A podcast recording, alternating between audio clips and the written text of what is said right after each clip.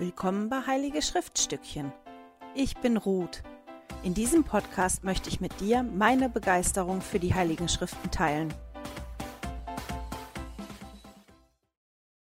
Hallo ihr Lieben, schön, dass ihr wieder mit dabei seid. Heute beschäftigen wir uns mit dem Buch Amos und mit dem Buch Obadja. Und bevor wir einsteigen, habe ich ein paar Dinge zu sagen. Ich habe es mir extra aufgeschrieben, damit ich nichts vergesse. Ansgar und ich fahren nächste Woche ein paar Tage weg. Wir machen einen Kurztrip und ich bin mir noch nicht sicher, ob ein Video kommt oder nicht. Das war eine spontane Entscheidung, deswegen habe ich jetzt auch keine Zeit gehabt, irgendwas vorher zu produzieren oder vorzubereiten. Ich liebe das Buch Jona, was nächste Woche kommt, deswegen schwanke ich noch zwischen, ich nehme mir wirklich frei oder ich bereite was vor. Ich muss gucken. Also, wenn nächste Woche nichts kommt, wundert euch nicht. Ich werde den Newsletter dann nur rausschicken mit den aktuellen Bildern für nächste Woche, wenn kein Video kommt. Falls ein Video kommt, kann es aber durchaus sein, dass das wieder ein bisschen später kommt als Samstagmorgen. Und danach, die zwei Wochen, werde ich wieder mehr arbeiten. Und ich weiß ehrlich gesagt nicht, inwieweit ich das schaffe Videos vorzubereiten oder nicht. Also die Newsletter werden kommen mit den aktuellen Bildern für die Zeitlinie, das auf jeden Fall. Das werde ich schaffen, danach werde ich gucken. Aber wie in den nächsten drei Wochen das klappt mit den Videos, das weiß ich noch nicht. Also, wenn ihr nichts von mir seht und hört außer dem Newsletter, wundert euch nicht. Ich werde dann wieder auftauchen. Und jetzt zu was Schönem. Auch dieses Jahr habe ich einen kleinen Adventskalender vorbereitet. Die, die schon seit letztem Jahr dabei sind oder sogar noch länger wissen, dass ich schon mal Adventskalender gemacht habe. Ganz am Anfang beim Einstieg habe ich einen gemacht mit den Namen von Christus, mit Anhängern, mit kleinen, die man an Astern hängen kann oder mit kleinen Wäscheklammern an eine Schnur und einer Broschüre, wo immer was steht zu den Namen von Christus. Letztes Jahr bin ich hingegangen und habe jeden Tag ein Lied rausgeschickt und etwas erzählt zu dem Lied als Vorbereitung auf die Weihnachtszeit.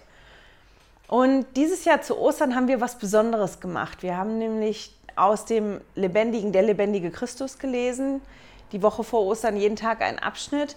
Und ähm, ich habe vorher Kerzen vorbereitet, wo ein Name oder eine Beschreibung von, von Christus aus diesem Dokument drin waren.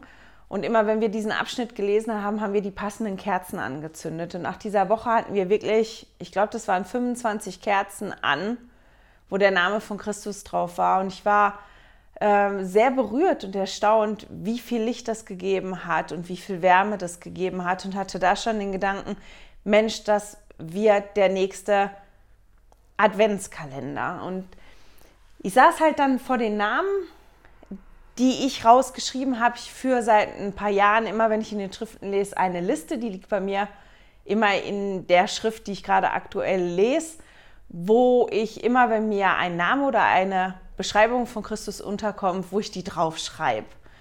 Und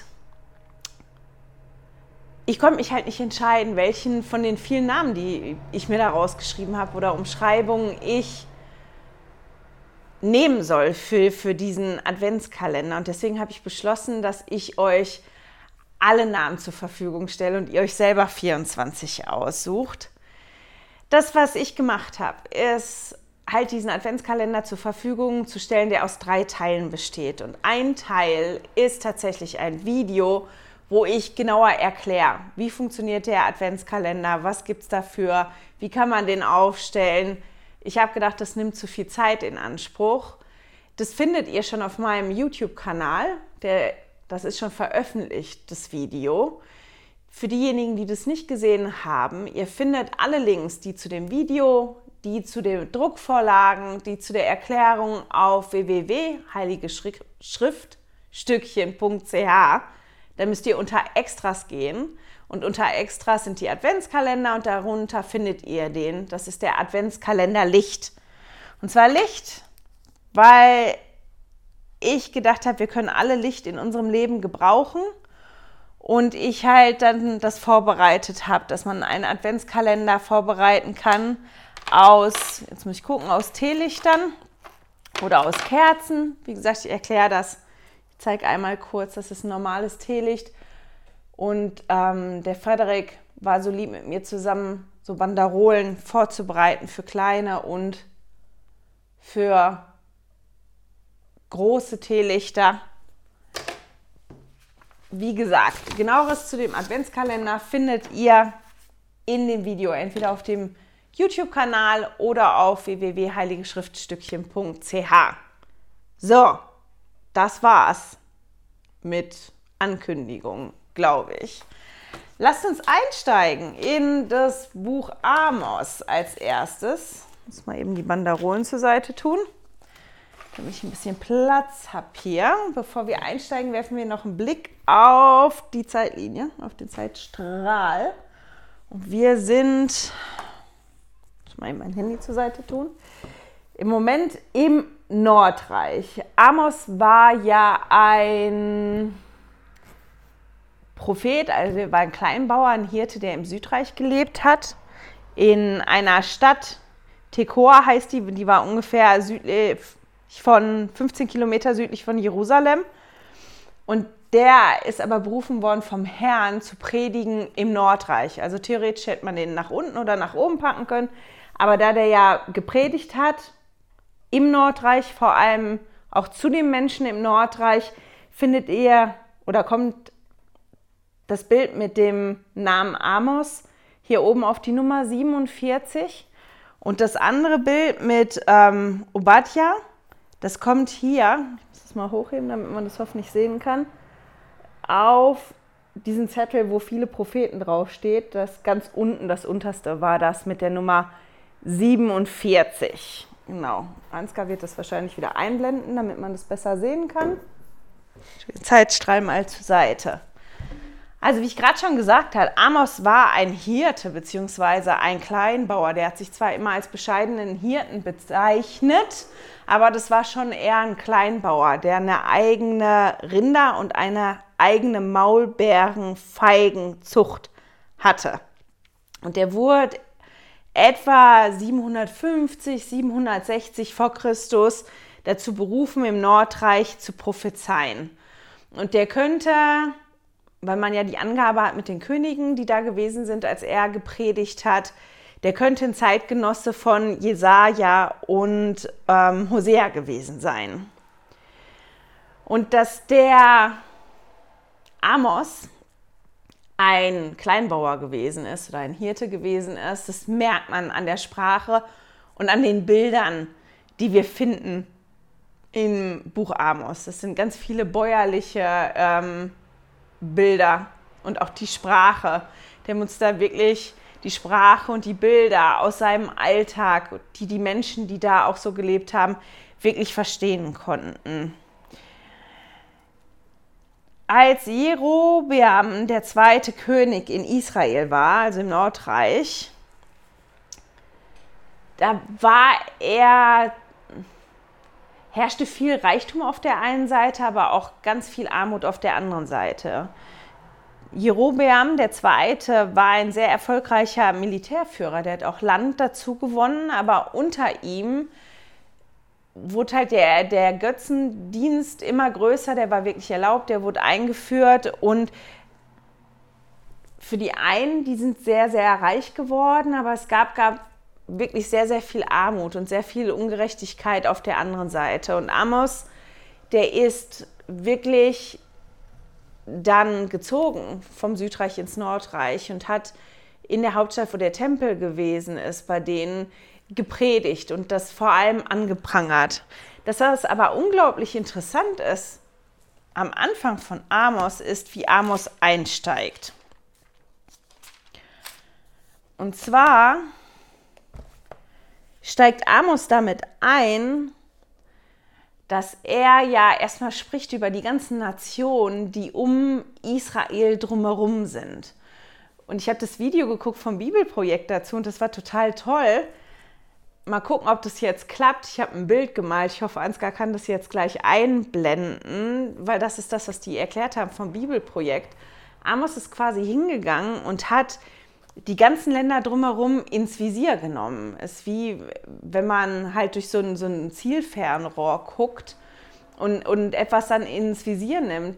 Der hat wie so einen Kreis gezogen, das waren die äußeren, dann ist er zum nächsten Kreis nach innen gegangen, hat halt die Anklage gesprochen und das, was die Länder drumherum nicht gut gemacht haben, um dann in der Mitte halt Juda, aber vor allem Israel zu haben. Israel ist dann wirklich in Amos Fadenkreuz geraten und die Anklage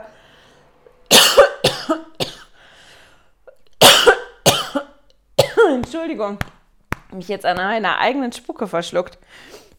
Die Anklage an, sag mal die Anklage an oder die Anklage über Israel, die war viel länger und viel größer als über die Länder drumherum.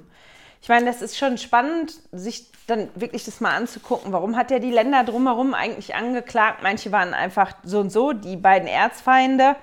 Ähm, einige wurden ja angeklagt, weil die Dörfer überfallen haben und Menschen verschleppt und verkauft haben.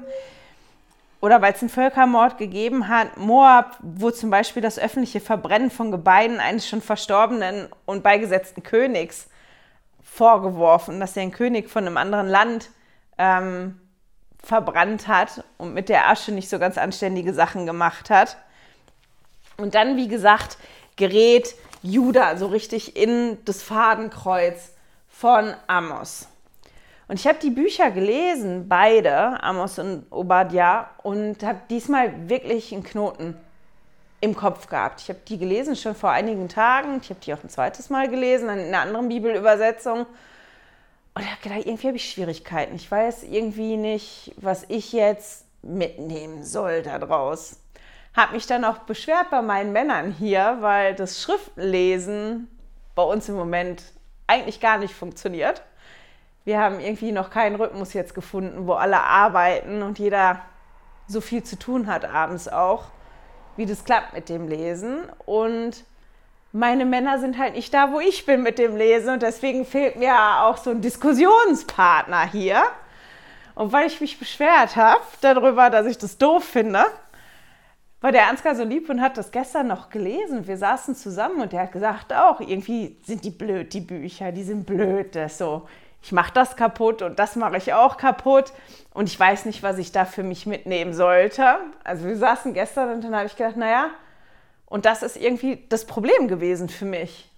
Und dann hatte ich den Gedanken, okay, was ist denn das, was mir entgegengesprungen ist? Das eine, was ich mitgenommen habe. Und das war eine Formulierung, die wir in, in Amos 4 finden. Und zwar ist das die Stelle, wo Amos halt dann spricht quasi auch im Namen des Herrn und sagt, ihr habt das und das erlebt, aber ihr seid nicht umgekehrt und ihr habt die schlimme Situation ähm, erlebt und ihr seid nicht umgekehrt. Und es taucht halt so oft hintereinander auf, dass das wirklich bei mir hängen geblieben ist. Und deswegen bin ich dann nochmal reingegangen und habe mir angeguckt, okay, wie war denn die Situation und was haben die denn erlebt? Und es war halt so schlimm zu der Zeit, dass die so reich gewesen sind und so die Armen vernachlässigt haben, dass man in Amos 2, Vers 6 liest, dass die die Armen sogar für ein paar Schuhe verkauft haben in die Schuldsklaverei oder wegen eines Paar Schuhs, je, je nachdem, welche Bibelübersetzung man liest, ähm, dass die in die Schuldensklaverei verkauft worden sind wegen ein paar ähm, Schuhe.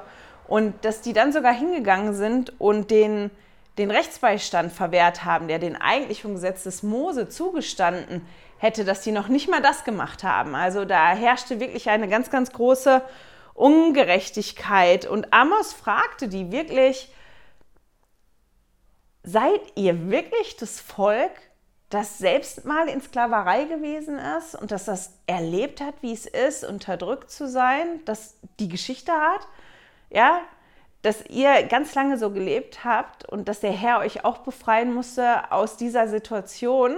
Wirklich, ihr habt das erlebt und ihr macht jetzt das mit eurem eigenen Volk, mit euren eigenen Brüdern. Und erinnert ihr auch nochmal daran, der Herr hat unter allen Völkern nur euch erwählt und ihr solltet ein Segen sein für alle Nationen. Euer Auftrag, als ihr in das verheißene Land gekommen seid, war eigentlich, die Völker um euch drumherum positiv zu beeinflussen, ja, das Evangelium zu verbreiten, damit das Volk des Herrn wächst.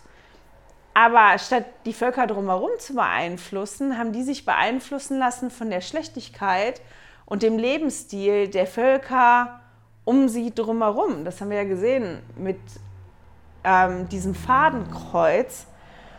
Und weil sie sich haben beeinflussen lassen und den Bund gebrochen haben, die Verantwortung, die sie hatten, nicht wahrgenommen haben, müssen sie halt jetzt diese Konsequenzen spüren. Und in, in 4, wo dann die Formulierungen auftauchen, die mir so hängen geblieben sind, da, da stehen halt dann die verschiedenen Situationen. Ihr habt das erlebt, aber ihr seid doch nicht umgekehrt zu mir. Dann habt ihr das erlebt, aber ihr habt, seid immer noch nicht um, umgekehrt zu mir. Und die wollten sich dem Herrn halt wirklich nicht zuwenden. Also für mich ist Umkehr mittlerweile wie, ähm, ich setze manchmal in meinem Kopf dann hin, einfach mich dem Herrn zuwenden. Wenn ich umkehre, das heißt, wenn ich was gemacht habe, was nicht richtig ist, dann ist es nötig, dass ich mich dem Herrn wieder zuwende und dass ich mich wie wieder einorde, wo ist meine Richtung, wo will ich hingehen, wie mache ich es besser. Und dazu waren die wirklich nicht bereit, die wollten das nicht. Eine andere Aufforderung, die dann auch immer wieder auftaucht, ist, dass sie aufgefordert werden, den Herrn zu suchen, damit sie leben können. Aber auch das wollen sie nicht. Das sind ähm, schöne Aufforderung, das ist dann vor allem in Amos 5, in den Versen 4, 6 und 14. Ich lese mal einmal 4 vor. Denn so spricht der Herr zum Haus Israel, sucht mich und lebt. Oder im Vers 6, äh, sucht den Herrn und lebt, damit er nicht für das Haus Josef wie Feuer wirkt. Vers 14, ähm, den wollte ich aus der guten Nachricht nicht aus der Guten Nachricht Bibel, aus der Einheitsübersetzung lesen, weil der da ein bisschen besser formuliert ist.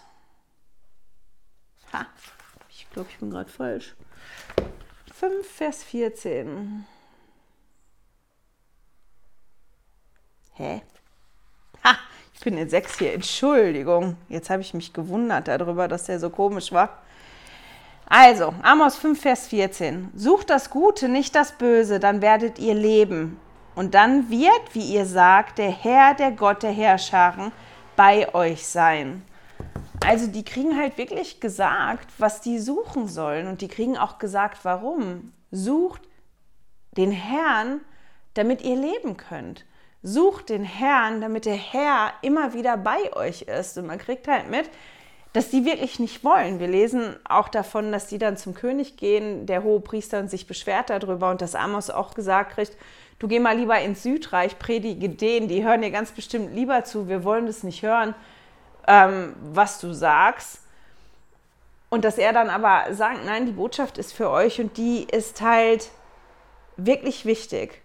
Und das, was dann auch noch auffällig ist in diesem ganzen, ihr wolltet ja nicht zu mir umkehren, ja, ihr habt das erlebt und das erlebt und das erlebt, aber ihr seid immer noch nicht an den Punkt gekommen, dass ihr umkehren wollt. Ihr seid immer noch nicht an den Punkt gekommen, dass ihr mich suchen wollt. Dabei ist das so wichtig. Sucht mich, dann werdet ihr leben. Das ist das, was die da die ganze Zeit gesagt kriegen. Und dann macht der Herr sie sogar ganz dezent, ich fand die Formulierung so gut, das hat der Ansgar gestern gesagt, der Herr macht die ganz dezent darauf aufmerksam, wer er eigentlich ist. Und in Amos sind die schönsten Umschreibungen für den Herrn, also für Christus, die ich bis jetzt gelesen habe. Ich finde die großartig und weil ich die so toll finde, lese ich die jetzt auch mal vor. Die eine ist in, ups, aufpassen mit meinem Wasserglas hier. Die eine ist in Amos 4, in den 12, Versen 12 und 13. Darum werde ich dir so tun, Israel, ich, weil ich dir dies tun will, mach dich bereit, deinem Gott zu begegnen, Israel. Ja, siehe, der die Berge bildet und den Wind erschafft und dem Menschen mitteilt, was sein Sinn ist, der die Morgenröte und die Finsternis macht und einherschreitet auf den Höhen der Erde. Jahwe, Gott der Herrscharen, ist sein Name. Ist das nicht eine schöne Umschreibung? Also der ist natürlich nicht dezent, der haut da wirklich drauf und sagt, hier, macht euch bereit, mir zu begegnen. Und ich bin derjenige, der das gemacht hat und das gemacht hat und das gemacht hat. Und dann lesen wir in Amos 5 in den Versen 8 und 9 der das Siebengestirn und den Orion gemacht hat, im Morgenlicht die Finsternis verwandelt und den Tag zur Nacht verfinstert, der die Wasser des Meeres ruft und sie ausgießt über die Fläche der Erde. Jahwe ist sein Name, der Verwüstung über den Starken aufblicken, blitzen lässt und Verwüstung kommt über die befestigte Stadt. Wahnsinn, oder? Was er auch sagt, wer er ist und wozu er in der Lage ist. Und dann haben wir noch also da gibt es einige Verse noch. Toll sind noch die in 9, Amos 9, die Verse 5 bis 7. Und der Herr der Herrscharen, der die Erde anrührt, dass sie wankt, dass alle, die auf ihr wohnen, trauern, dass sie überall erbebt, wie der Strom zurücksinkt, wie der Strom Ägyptens, der seine Stufe im Himmel baut und die Grundmauern seiner Gewölbe auf der Erde legt, der die Wasser des Meeres ruft und sie ausgießt über die Fläche der Erde. Jaffe ist sein Name. Das war jetzt alles Elberfelder Übersetzung, aber die Umschreibungen sind auch toll in, in zum Beispiel der Einheitsübersetzung oder in der Guten Nachricht Bibel.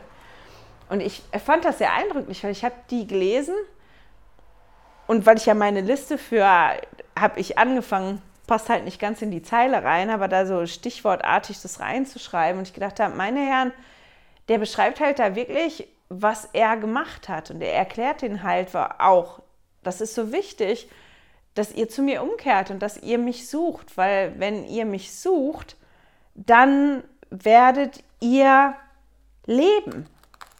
Und die Frage, die mir dann halt kam, heute, als ich da so drüber nachgedacht habe, okay, wie suche ich denn den Herrn in meinem täglichen Leben? Wie habe ich den denn heute gesucht? Und habe ich ihn gefunden?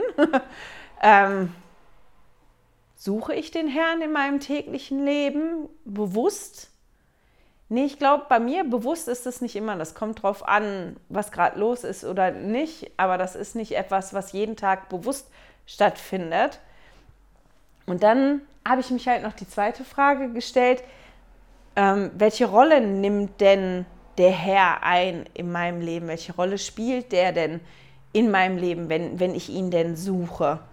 Und dann habe ich gedacht, und deswegen freue ich mich jetzt schon auch wieder auf den Adventskalender mit den Kerzen, ähm, weil das wie so eine Hilfestellung ist, sich nochmal auf eine andere Art und Weise mit Christus auseinanderzusetzen und ihn nochmal auf eine andere Art und Weise kennenzulernen. Ich habe die Liste angefangen aus Interesse und dann habe ich mal gehört, wie Emily Bell Freeman gesagt hat, dass sie sich beim Abendmahl hinsetzt und von ihrer Liste einen Namen rauspickt, wie sie Jesus die nächste Woche braucht in ihrem Leben und sich darauf konzentriert dann beim Abendmahl.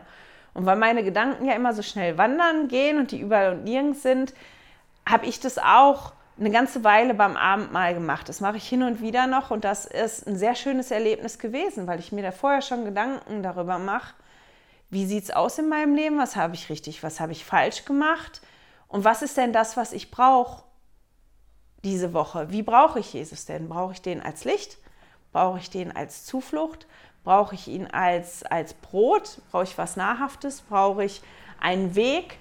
Brauche ich, ich, keine Ahnung, gibt ja so ganz viele ähm, Gnade. Was ist denn das, was ich brauche, um mich darauf zu konzentrieren und dann darauf zu achten, ähm, ist Jesus denn dann da gewesen diese Woche? Genau in dieser Rolle in meinem Leben. Habe ich den so gesehen? Habe ich ihn so gesucht und auch so gefunden in meinem Leben? Und das war unglaublich schön, weil ich Christus und die Rolle, die er in meinem Leben spielt, auf eine ganz andere Art und Weise kennengelernt habe. Und deswegen habe ich jetzt auch diesen Adventskalender so gemacht, weil ich gedacht habe, das ist wirklich ein schönes Erlebnis gewesen, weil das das ist, worüber Amos hier eigentlich spricht. Eine Ansprache, die total toll ist und die ähnliches sagt wie Amos, ist vom Elder Neil L. Anderson von der letzten Generalkonferenz im Oktober, die Ansprache dem Erretter näher kommen. Ähm, wenn ihr die lest, das geht wirklich in die Richtung und das passt so gut zu, zu Amos, weil er ja sagt, es ist so wichtig, dass ihr den Herrn sucht, damit ihr lebt. Das ist wichtig, dass ihr den kennenlernt und dass ihr seht, wo der in eurem Leben ist, damit ihr begreift, ja, wenn der Teil in eurem Leben ist, dann, dann könnt ihr leben. Es ist wichtig, dass ihr eine Beziehung aufbaut zu Christus. Und genau darüber spricht Elder Anderson auch in seiner Ansprache. Und ich würde gern ein Zitat vorlesen aus der Ansprache. Elder Anderson hat gesagt, doch trotz der zunehmenden weltlichen Einflüsse um uns herum brauchen wir uns nicht zu fürchten. Der Herr wird sein Bundesvolk niemals verlassen. Die Rechtschaffenen erhalten durch geistige Gaben und göttliche Führung Kraft, die für einen Ausgleich sorgt. Solche zusätzliche geistige Kraft fließt uns jedoch nicht einfach so zu, nur weil wir zu dieser Generation gehören. Wir erhalten diese Segnung, wenn wir unseren Glauben an den Herrn Jesus Christus stärken und seine Gebote halten, wenn wir ihn kennen und lieben lernen. Das aber ist das ewige Leben, so die Worte Jesu im Gebet, dass sie dich, den einzig wahren Gott, erkennen und den du gesandt hast, Jesus Christus. Wie wir ja sehr gut wissen, Glauben an Jesus Christus zu haben und ein wahrer Jünger Christi zu sein, ist mehr als nur, ein eine, mehr als nur eine einmalige Entscheidung, mehr als ein einmaliges Ereignis. Es ist eine heilige, fortlaufende Entwicklung, etwas, was im Laufe unseres Lebens wächst und sich erweitert, bis wir einst zu seinen Füßen knien. Und das fand ich ganz schön, weil dass das in unseren Worten, wie wir heute sprechen, eigentlich das sagt, was da auch in Amos drin steht oder ein Teil sagt von dem, was in Amos da drin steht, weil er halt auch nicht nur sagt, das sind die Konsequenzen, die kommen und das ist, weil ihr nicht umgekehrt seid und das ist das, weil ihr den Herrn nicht gesucht habt, das werden die Konsequenzen sein, sondern er am Ende halt auch davon spricht, dass es Hoffnung gibt. Und dass am Ende alles gut kommen wird. Das lesen wir dann vor allem am Ende vom Amos 9. Also ganz am Ende, sieh, der Tag wird kommen, spricht der Herr. Ähm, und dann spricht er darüber und dann ganz, wo waren das? Ach, hätte ich mir, suche ich jetzt nicht. das werdet ihr finden. Aber ähm, dass wir auch da lesen, dass die, die Hoffnung halt wirklich da ist, dass es dann nachher besser wird. Jetzt hüpfen wir einmal noch kurz in das Buch Obadja. Das Buch Obadja, ich weiß gar nicht, wie man den Namen ausspricht.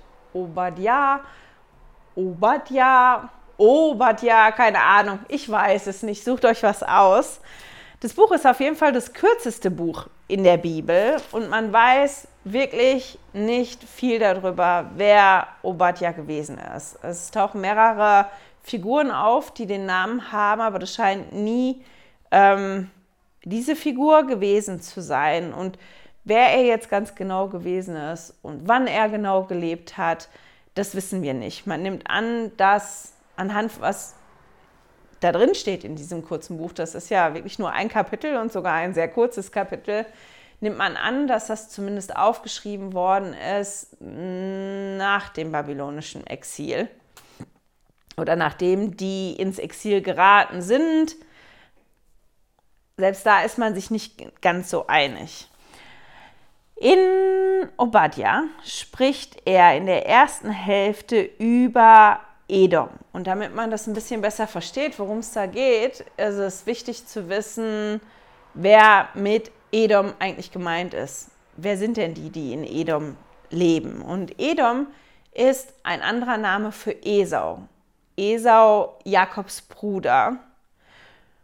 Ich weiß nicht, ob euch das jetzt so präsent ist, aber es lohnt sich dann nochmal eben Stopp zu machen, sich zu überlegen, okay, wer war denn nochmal Jakob und wer war Esau und wie war denn nochmal die Geschichte? Die beiden waren Brüder.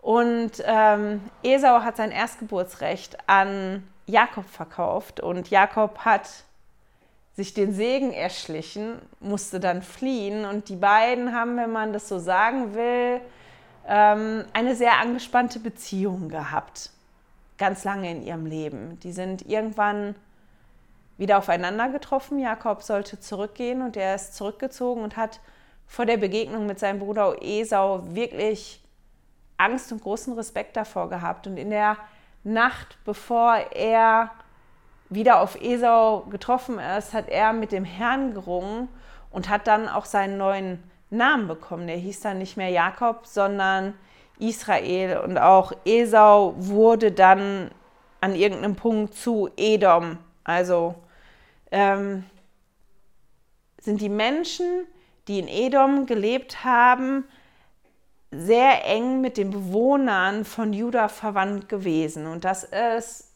spannend, das zu wissen oder das hilft, das besser zu verstehen, ähm, warum da die, die Anklage herrscht. Ähm, jetzt muss ich mal überlegen, ist noch irgendwas wichtig aus der Geschichte? Nee, die haben sich ja dann getroffen, Esau und Jakob. Also wenn euch das interessiert, geht nochmal nachlesen. Aber das, was ich schön gefunden habe an der Geschichte von Jakob und Esau oder schön finde, ist, dass die beiden ja so ein angespanntes Verhältnis hatten, weil das, was jeder gehabt hat, wie nicht genug gewesen ist oder nicht wichtig genug gewesen ist und die sich darüber gestritten haben. Jakob wollte das Erstgeburtsrecht haben, Esau war das nicht wichtig, der hat es verkauft, war da nicht glücklich darüber. Ähm, Jakob wollte den, den Segen noch haben, der hat sich den erschlichen. Esau war da wütend drüber und deswegen war das ja so angespannt und Jakob musste fliehen. Und als sie zusammengekommen sind, die Art und Weise, wie die zusammengekommen sind, Jakob hat sich wirklich sortiert. Er hat wirklich wie ein Trupp vorgeschickt und, und hat die Geschenke vorgeschickt. Und Esau hat dann zu ihm gesagt, das ist lieb, aber ich brauche das nicht, weil ich habe genug. Und eigentlich ist es schön, wie die zwei Brüder sich dann begegnet sind. Aber die zwei Völker, obwohl die eng miteinander verwandt sind, als Völker hatten trotzdem ein angespanntes Verhältnis. Und es kam dann wirklich zum Tragen in der Belagerung und in der Eroberung von Israel, vom Nordreich. Als Babylonien dann gekommen ist, äh, die Babylonier gekommen sind und die ähm, überfallen haben und erobert haben, war das nicht nur so, dass Edom einfach nur zugeguckt hätte, was auch schon nicht gut gewesen wäre, sondern die haben sich beteiligt daran. Die haben auch die Situation ausgenutzt, dieses Chaos da, haben israelische Städte überfallen, die haben Flüchtlinge misshandelt und verkauft als Sklaven, die haben die auch getötet, Flüchtlinge, und die sind wirklich nicht gut umgegangen. Und Obadiah klagt die in der ersten Hälfte von seinem Buch wirklich an und sagt zu denen, also das, was ihr da gemacht habt, war überhaupt nicht richtig. Nicht nur, dass ihr nicht geholfen habt und einfach zugeguckt habt, sondern ihr habt euch da noch dran beteiligt und habt die Situation ausgenutzt. Und ihr seid so stolz, ihr meint, euch kann nichts passieren, weil ihr da so sicher wohnt und weil ihr Verbündete habt, euch wird es gut gehen, euch kann nichts passieren. Ähm, das ist nicht so. Weil der Tag des Herrn wird kommen. Und dann in der ersten Hälfte werden die halt dann so angeklagt und dann kommt ab Vers 15, 16 dann so, so, so eine Änderung. Dann spricht Obadja nicht mehr nur noch über Edom, sondern über alle stolzen Nationen und sagt dann, alle stolzen Nationen, die wie Edom handeln, werden Gottes Gerechtigkeit erleben müssen, weil der Tag des Herrn kommt und das Urteil Gottes gesprochen wird über die Nationen, die stolz sind und die so handeln, wie es nicht recht ist.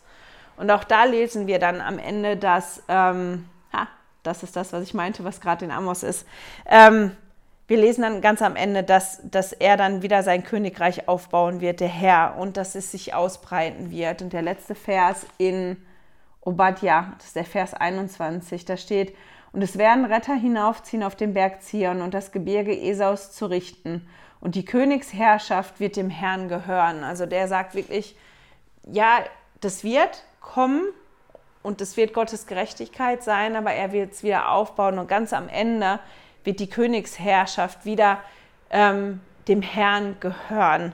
Also es wird am Ende wieder Hoffnung geben. Deswegen ist das, obwohl es nur so kurz ist und ich zumindest am Anfang auch so ein bisschen irritiert gewesen bin, äh, was steht da jetzt drin und warum steht das da und warum ist das wichtig, dass das in der, in der Bibel drin ist, dieses kurze Buch, ist das ja dann trotzdem noch ein hoffnungsvolles Buch, dass das ja sagt, der Tag des Herrn wird kommen und danach wird das Reich Gottes ähm, halt wieder aufgebaut werden. Und das finde ich unglaublich schön. Ich hoffe, ihr konntet auch was für euch mitnehmen. Vielleicht habt ihr ja was ganz was anderes entdeckt als ich. Ich meine, in Amos gibt es ein paar Schriftstellen, die ziemlich bekannt sind auch. Deswegen sage ich, vielleicht habt ihr da was ganz anderes mitgenommen als ich diesmal.